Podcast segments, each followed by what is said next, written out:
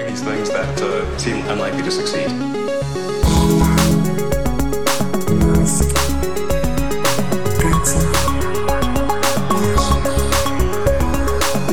Aquí seguimos, señoras y señores, aunque la figura de Elon Musk esté puesta abajo sin frenos de capa caída, pero... Mm, no está tan mal los últimos días. No, no le veo yo mal. El ese porque hemos tenido en peores épocas, no sé. Porque ya veo. no tuitea, ya no tuitea tanto, ya no tuitea tanto. No tuitea tanto. Yo es que es cierto que como le dejé de seguir cuando se puso tan pesado hace dos meses, algo así, y también es cierto que entro mucho menos en Twitter.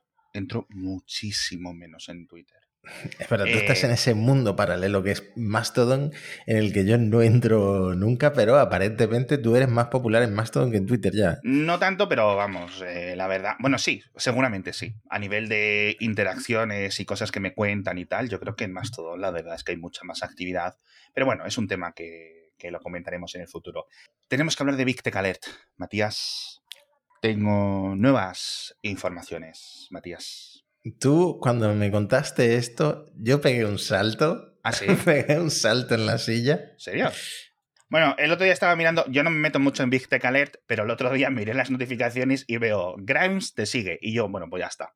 Ya, ¿qué más querer en este mundo? ¿Qué más pedirle a esta villa, vi- viña del Señor, Matías? Que, no, que nos siga. Bueno, yo me meto ya en Vamos el a ponerle un mensaje en directo, Matías, a Grimes. Hola, Grimes. En español. Hola, Yo me- Grimes. Yo no tengo, no, no pincho ni corto en Big, en Big pero yo me incluyo como que nos ha seguido, nos ha seguido Grimes, ¿vale? Y yo, yo esto, yo esto lo interpreto. Tú sabes que en, ¿Cuál en el Big Tech Alert, lectura?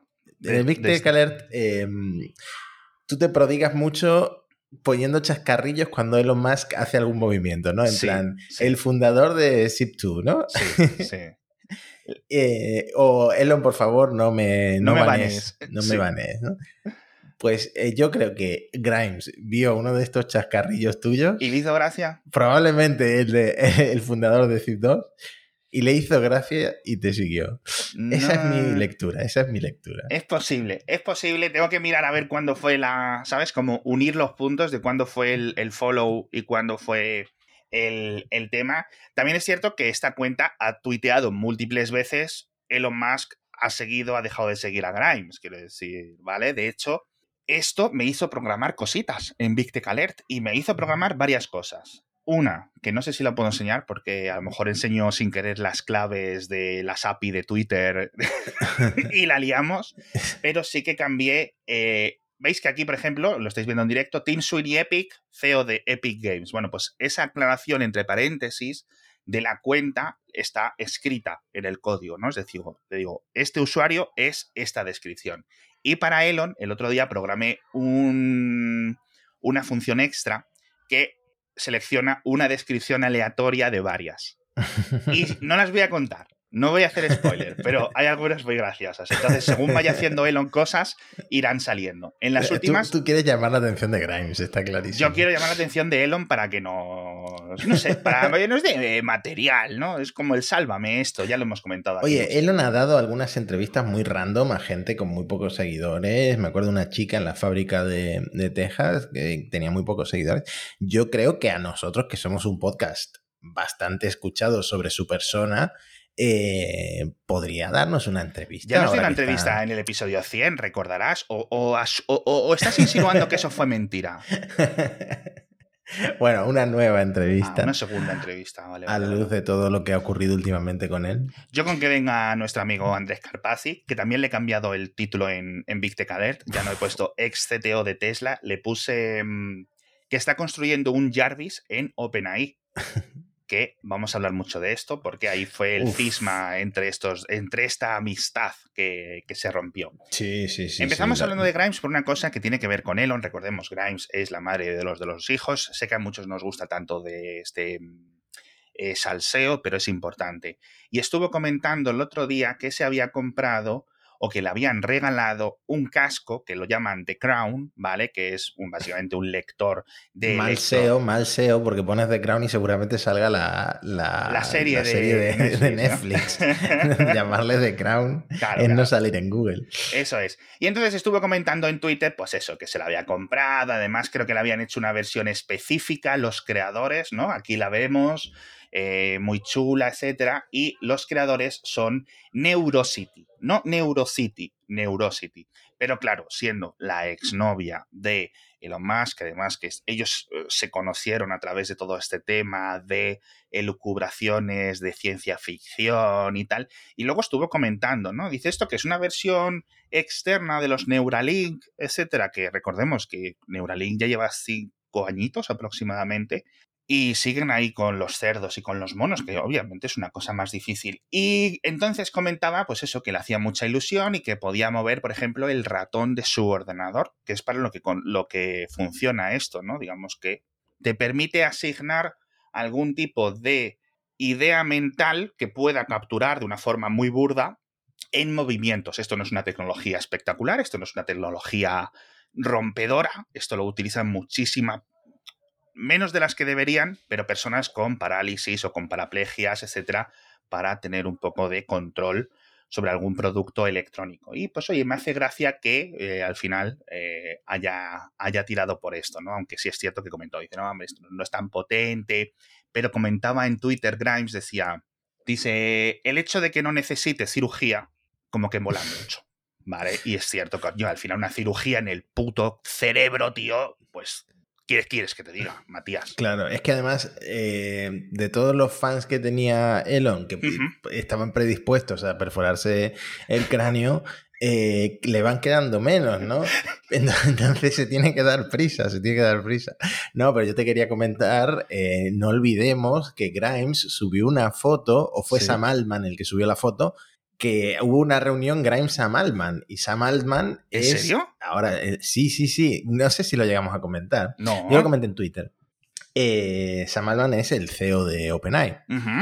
Y bueno, Elon ahora mismo eh, casi todo lo que tuitea es en contra de OpenAI por esta bueno, transformación de la empresa en, en 100% comercial, eh, vendida casi virtualmente a Microsoft. Ajá. Y bueno, de buenas a primeras aparece una foto, Grimes, Sam Altman en Twitter. Además, los dos parece que como que se meten Botox o algo raro se hace en la cara. Entonces hubo un comentario en Reddit muy gracioso que dice, lo que pasa es que el cirujano plástico les hace dos por uno.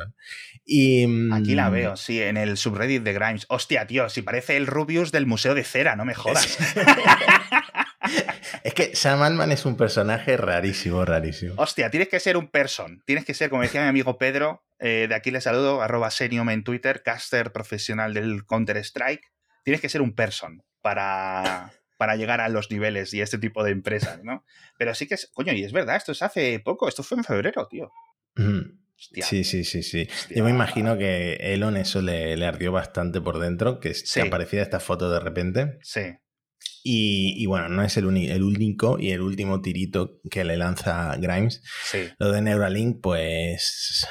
Bueno, también hubo, también hubo una demostración de, un youtuber que usó el, el Neurosity este, el Crown de Neurosity para mm, mover un Tesla, ¿no? Me dejas que, lo ponga porque es que eso es una absoluta locura y esto yo no sé, porque lo tengo aquí, Matías típico youtuber de esto de. Así rollo Mr. No, no, no, Mr. Beast, pero sí de estos youtubers venidos arriba, de este, yo que sé, 22 años y no sé qué. Dice: Voy a mover un Tesla con la mente. Este enlace os lo vamos a dejar en Twitter y tal. Una chorrada como un piano. ¿Vale? Porque no está moviendo el Tesla con la mente, amigos, ¿vale? ¿De acuerdo? Lo que está es con este casco de Neurosity, que lo podréis ver aquí a todos los que estéis viéndonos en YouTube, pero vamos, os lo describo yo. Y se supone que lo que ha hecho es el Neurosity se conecta a su portátil y su portátil es el que convierte, ¿no? Ese, digamos, en vez de mover el ratón, se supone que lo interpreta para, pues, presionar en algún elemento o controlar, yo qué sé, la aplicación del Tesla eh, emulada en, el, en ese ordenador para que le diga, muévete para adelante, muévete para atrás, etc. Y se supone, porque aquí dice que lo hace que si el dispositivo de Neurosity detecta que está pensando en elementos matemáticos, ¿vale? No sé cuántos tipos, digamos, de controles tiene Neurosity, ¿no? Entonces, él se supone que empieza a hacer cuentas, con la mente dice, hay un momento que dice 11 más 11, 11 por 11, y va haciendo como multiplicaciones, y eso es lo que, digamos, transforma en pinchar en un botón que a su Mm. vez hace que se mueva el Tesla. No tiene nada más, pero bueno, interesante, coño, porque al final que estas cosas existan. Lo más interesante es que haya gente al lado, sinceramente, sin apartarse. O sea, hay gente, yo no sé si es que no tiene... Sobre todo con lo que acelera un Tesla, ¿no? Claro, claro, claro, claro, claro, pero bueno, yo digo, al, pri- al Bueno. principio siempre pensé, digo, ah, será seguro que hay alguien ahí eh, Ah, Metido. el... eh, moviendo o moviendo el coche desde en, en remoto, ¿no? Sí, bueno. no, es que la aplicación puede mover el coche Por y lo mueve muy lento, entonces no había ningún peligro. Pero, pero no, es lo que tú dices. Era, estas son el típico cosa que llama mucho la atención y al final la, la empresa que va a ganar en este sector va a ser la que logre lo que prometen, ¿no? El tema de las parálisis, el tema Mm. de Sí. la ceguera, el tem- bueno, todo ese tipo de cosas y luego si llegamos a un punto Cyberpunk 2077 de mejorar de alguna forma nuestras habilidades eh, con el chip este, pues ya eso sí que es Eso el futuro. Elementos así son décadas y décadas y décadas. Os recomiendo que escuchéis el episodio de Kernel en el que hablamos de la realidad ¿no? de Neuralink, cómo está el campo de la biotecnología en estos controles neuronales, hasta dónde se llega y sobre todo hasta dónde se entiende, ¿vale? Y no es que todo sea imposible, según nos comentaban, pero son elementos de décadas, posiblemente incluso siglo XXII más que otra cosa, aunque luego nos encontraremos que algunos elementos avanzan más rápido. ¿Cómo? Por eso vamos a seguir hablando. Esto, hoy es el podcast de Sam y, y Grimes. El podcast de Sam y Claire en vez del podcast de, de Elon. Porque decías tú que está muy picado Elon, un poco el meme, si no es el protagonista se aburre, que lo hemos comentado ya tantas veces, y ahora la gente no está hablando de Tesla, no está hablando tanto de los Optimus, estamos todo el puto día, de hecho tanto la gente habla que se han creado podcasts al respecto del modelo de Podcast aprendizaje. con nombres extraños, como monos estocásticos. Ese, ese, no, ese no sé cuál es, ese No es sabes un- cuál es. uno nuevo, ¿no? Eh, no, pero por cierto, a ver, monos estocásticos me hacía la broma. El otro día os vi, eh, estaba metiéndome mm, em, a reañadiéndome podcast al cliente y fui por los top y, está- y estáis muy arriba aún en los tops, eh, que, que es raro para un podcast de tecnología. ¿no? Yo es que ya no lo quiero mirar porque desde esa semana que estuvimos literalmente de los podcasts más escuchados de España, junto con Federico Jiménez Los Santos, eh, dije, no vamos a superar esto más, no quiero mirar más estadísticas, voy a seguir haciendo los episodios. Pues no, no lo estás mirando, pero lo- eh, acabo de abrir yo una pestaña de las estadísticas de bonos estocásticos en Wanda, que como soy administrador de Wanda tengo acceso, amigos, y hostia, hostia. No, te- no voy a decir el, cifra. El tema, el tema está muy caliente, muy caliente y cualquier cosa que se hable, aunque es cierto que causa rechazo ya de, de tanto que se está hablando, a la gente que quiere seguir con su vida esto le está causando ya un poquito de, de Eh, rechazo y de sopor. Yo tengo la palabra chat GPT muteada en Twitter y No vivo de comentarlo. No me extraña, no me extraña. Y ya, la, a mí lo que ya me ha cansado son las guías generativas de imágenes. Sí. Que sí, Bueno. que, que van mejorando, pero todo el tiempo viendo imágenes generadas por Ya, ya, me está. ya Ya, me ves. está. Es cierto que te puedes, te puedes saturar. En fin, el caso, el medio Semaphore creado por... ¿Cómo era el, el principal director de este, de este medio? Eh, bueno, un periodista súper conectado, ben algo, ¿no? Siempre se conoce y, y- y- y muy respetado, tanto dentro de Washington como dentro de, de la industria y mucha gente corre a contarle a él las cosas eh, como fuentes. Ah, Ben Y- Smith, sí, sí. Sí, ben, Ben Smith, Smith, Ben que Smith. yo lo conocía de BuzzFeed News, es de verdad, BuzzFeed y luego se fue al New York Times y luego ha fundado con otra gente también muy top este medio que es de negocios.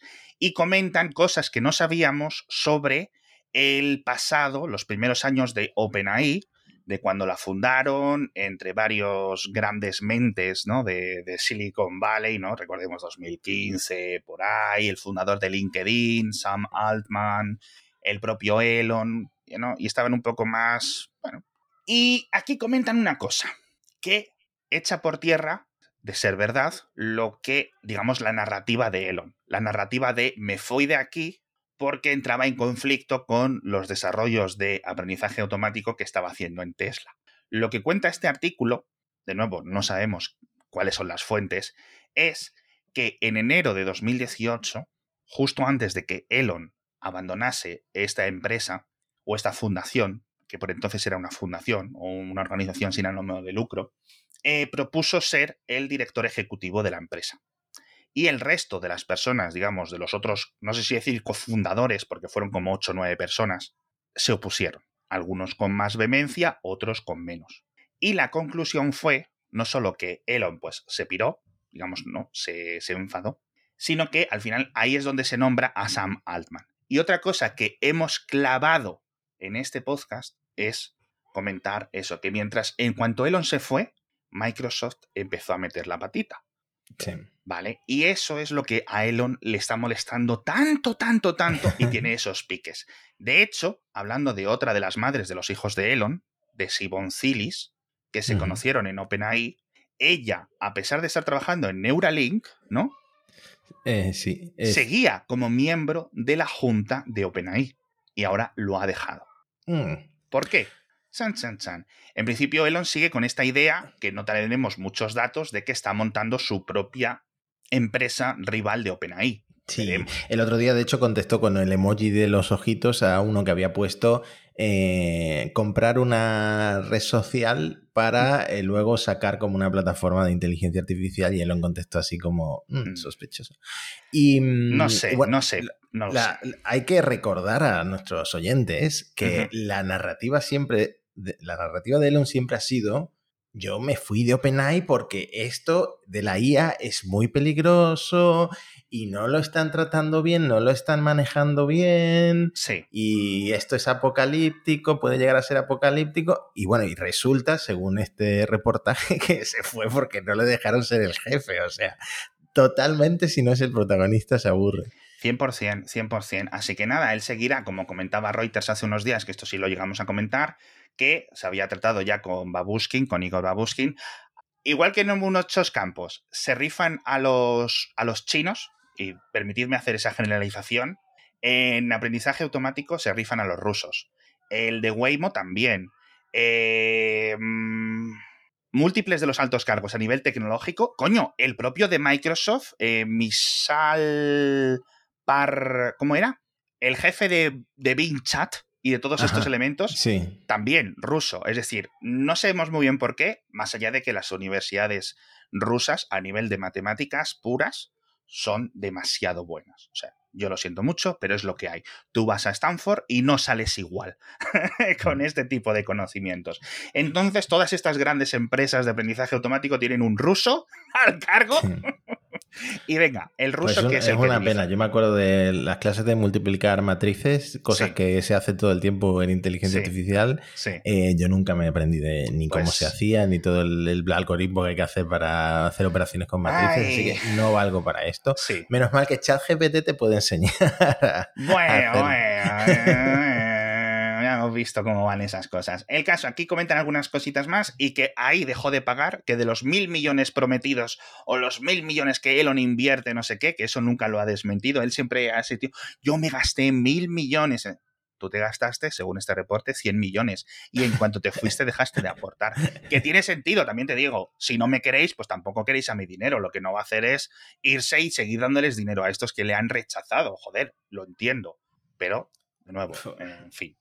Eh, No, imagínate, imagínate, Elon ver ahora cómo OpenAI arrasa absolutamente todo, se convierte en la protagonista absoluta de todo, tanto a nivel mediático como de la industria y de Sí. todas las industrias. Imagínate lo que siente una persona que hasta hace cuatro meses era el centro del universo. ¿no? Es Bueno, que era eso. me da Elon penita. en todas partes, en criptomonedas, en tecnología, en los Tesla, la Tesla que no sé cuánto. Es cierto que, pues lo hemos Sí. dicho aquí muchas veces, Tesla está mejor ahora que hace un año. ¿Vale? Bueno, y, SpaceX y y espérate, Neuralink. espérate a que lance la Starship, porque como despegue la Starship y eso funcione y salga bien, vuelve a ser Elon el héroe, por El lo héroe menos a, nivel pueblo, ¿no? mío personal, Sí, eh, sí, el sí, héroe que, que- que fue cuando empezamos este podcast, porque eso puede llegar a ser impresionante. Pues vamos a hablar de esto, porque hemos empezado mucho con salseo. Vamos a ver si encima, además de Neuralink, se mete en algún jaleo competir con OpenAI. Yo, sinceramente, casi que preferiría que no. Yo creo que. No sé lo que preferiría. Yo casi que. ¿Te digo lo que preferiría, Matías? A ver.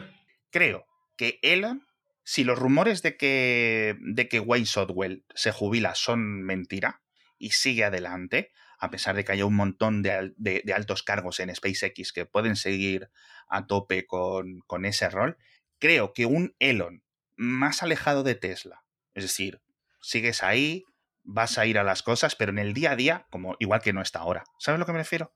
Yo hmm. creo que eso sería beneficioso para Tesla, sinceramente, sinceramente. Para SpaceX. Y para SpaceX, para las dos. Eso es lo que me refiero. Es decir, SpaceX, cuando él no está, no es que avance más o menos, no hemos podido hacer esa regla de tres, porque además son cosas muy difíciles de medir, pero sí es cierto que es en la que Elon menos se ha centrado los últimos tres años y creo que es la que está haciendo las cosas más interesantes. Hmm. Bueno, SpaceX es que va como un cohete a nivel de lanzamientos. Eh, estaba por ahí la, estadística. es verdad, va como un cohete. Eh, estaba por ahí la estadística de que este año es que no sé si voy a poder repetirlo de memoria, pero es como que SpaceX a nivel de, lanza, de masa lanzada al espacio es eh, superior a todo el resto de, actores del sector sumados. Absolutamente. ¿no? absolutamente. Las, las, estadísticas son loquísimas, loquísimas. Y todo lo que está consiguiendo con Starlink, de verdad, que me quito el sombrero. Y ahí es donde me quiero, donde quiero meterme. Starlink, perfecto. Mm, ¿Has visto que Elon ya incluso habla de lo de Rusia y de Ucrania? Eso es pues lo que yo me refiero. Aléjate de esto, tío. Aléjate de esto, porque además creo que, no sabe en, muchas ocasiones cuándo le están manipulando. Sobre todo dos o tres personas con las que interactúan mucho en Twitter. ¿Vale?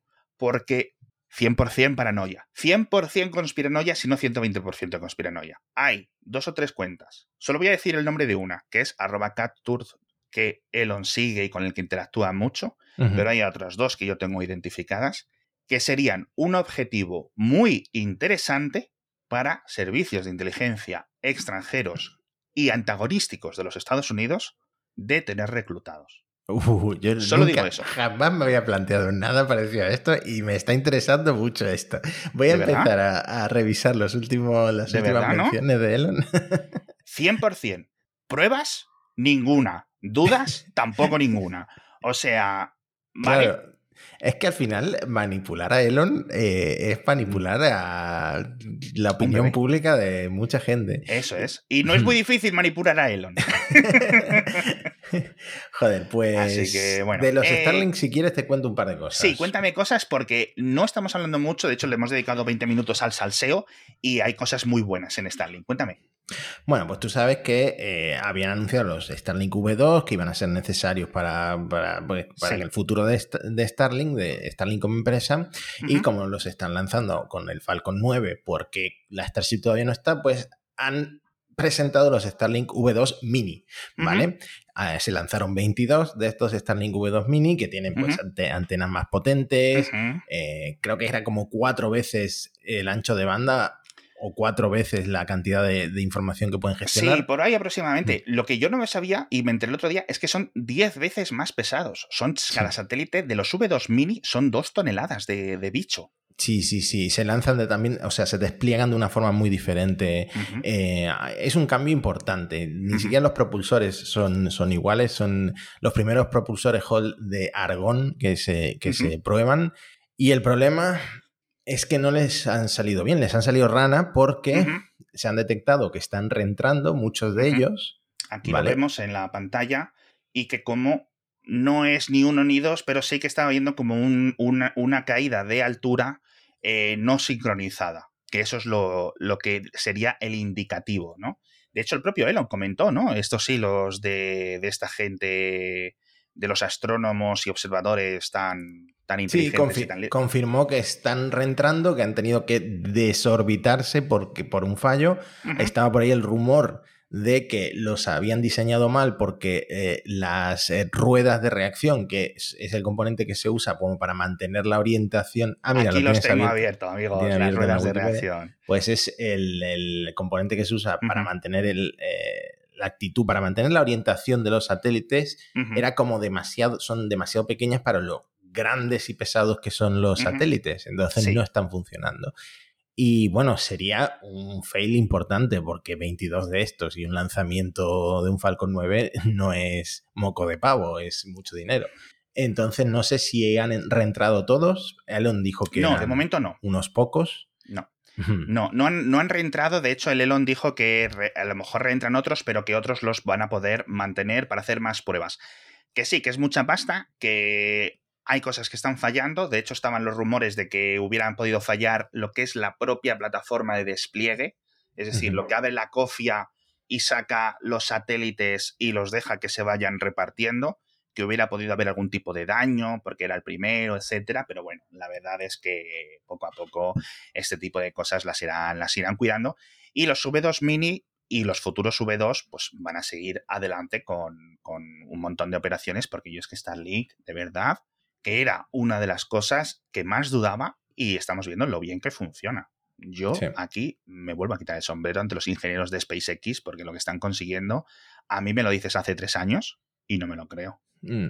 Yo si, si no estuviera casado y no me acabara de comprar una casa, me compro un coche grande, me compro eh, una antena de estas de Roam de Starlink Roam, que le han cambiado el nombre. Antes era Starlink para, para, autocaravanas y ahora es Starlink Roam, que las puedes usar en todo el mundo.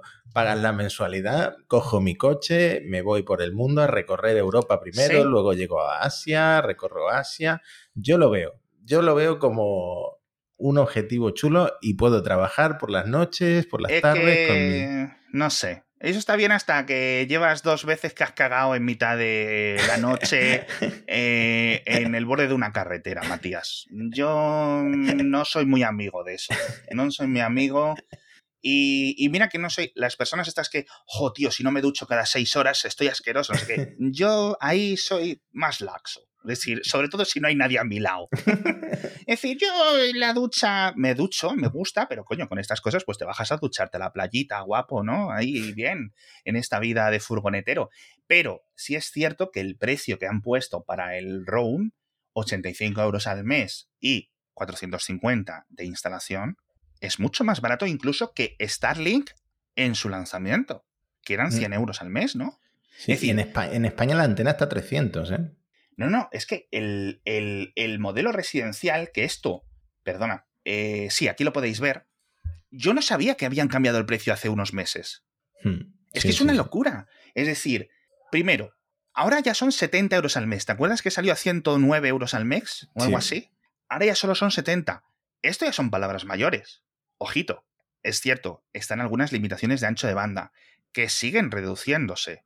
¿Vale? Y además países como España estamos dentro de las áreas de alta cobertura de Starlink gracias a la latitud específica, ¿no? Sí, que hay gente con, tarifas antiguas de Movistar que paga más de 70 euros al mes seguro. Sí, sí, sí, sí. mi abuelo, o sea, mi ahora, perdón, en la casa de Quintana, donde viven mis abuelos, el de la que hablo constantemente, donde tengo ese 4G increíble, em, son 50 habitantes, ya lo hemos dicho pero que por lo típico de teléfono y, ADSL cutrísima, ¿no? Estaban pagando como 50 euros al mes. Sí. Con esas tarifas antiguas que no te llaman para cambiarlas ni nada, ¿no? Pero es que es ridículo. Y así gente y gente y gente. Imagínate. Así que me ha resultado muy curioso que hayan cambiado esto y sobre todo que los precios de entrada de la antena te los ofrezcan por 15 euros al mes de alquiler. Es decir, no hace falta ni que les pagues los 300 euros originales, que antes eran 500, ¿no? Por la antena, o casi 600, hmm. sino que puedes alquilarla por 15, con lo cual por 85 euros al mes tienes esto. Incluso lo del room. ¿Te acuerdas cuando salió Starlink que comentábamos uno en Sudáfrica que se había llevado la antena de Starlink a la casa de su cuñado o de su hermano y le dejó de funcionar porque había salido del hexágono? Pues que por cierto, en España, lo, estoy mirando, en España se llama Starlink itinerante y tiene un precio diferente si lo contratas regional o si lo contratas mundial, ¿no? Ya para el típico que ah. se compra su, su velero y se va a recorrer el mundo. ¿Y qué precios pone? Eh, pues lo he, cerrado, lo he, cerrado, pero eran 85 euros, ¿verdad? Vale, sí, sí, sí, sí. 85 euros al mes con un pago eh, inicial de 450. Es cierto, porque la antena, aunque la otra cueste 300, esta antena es mucho mejor. Eso mm. es, sí, 850 con el 450 y luego es las tarifas extras que digas tú de, mundiales o dentro de la zona, es decir, si te vas a quedar dentro de Europa o vas a quedar dentro de Latinoamérica, etcétera.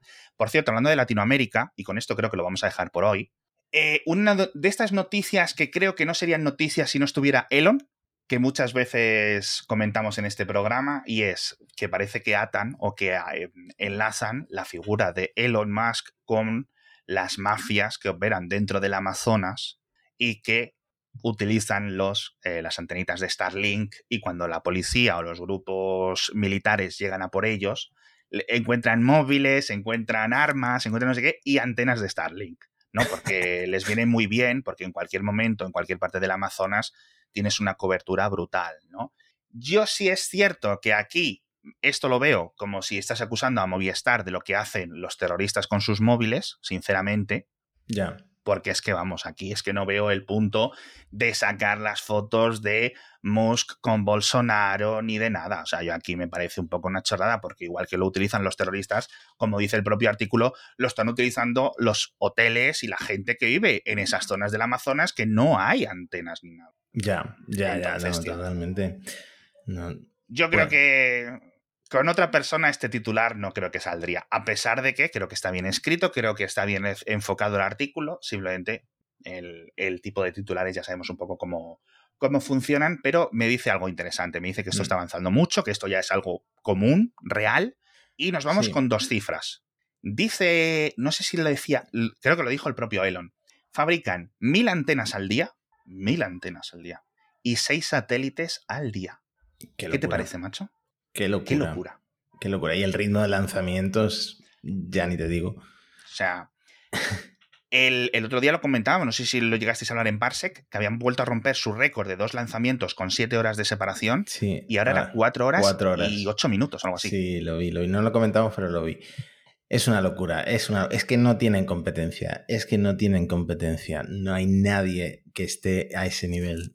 Es, rompieron totalmente el mercado. Y lo más cercano son los de Relativity, cuando saquen el Terran R y, y, dale, y dales tiempo, y dales tiempo, ¿vale? Y vamos a ver con la, con, la, con la Spaceship, perdón, con la Starship, lo que consiguen, como decías tú, a ver ese lanzamiento, porque Elon volvió a comentar un poco sin dar fecha fija, a ver si para abril lo podemos ver Sería algo increíble. En fin, muchísimas gracias a todos por estar con nosotros un episodio más de Elon. Nos vemos la próxima semana. Tenemos muchísimas cosas que hablar de Tesla, os lo prometo. Muchísimas cosas buenas además y de coches eléctricos, de baterías, de cosas que están innovando eh, poco a poco. Y vamos a ver qué sigue haciendo eh, en este campo Elon, porque yo creo que yo creo que está empezando a enderezar algunas cosas. Te diría que incluso Twitter te diría que incluso Twitter. permíteme el fanboísmo repentino, pero creo que Vamos a grabar tempranito la semana que viene porque hay muchas cosas que contar. Hay muchas cosas que hablar. En fin, muchísimas gracias a todos. Dadnos un me gusta, una campana a las cosas que se hagan eh, dependiendo de donde estéis escuchándonos. Dad la chapa a vuestros amigos, enemigos, compañeros de trabajo para que escuchen este podcast. Y mientras tanto, grabamos el siguiente. Hasta pronto. Un abrazo.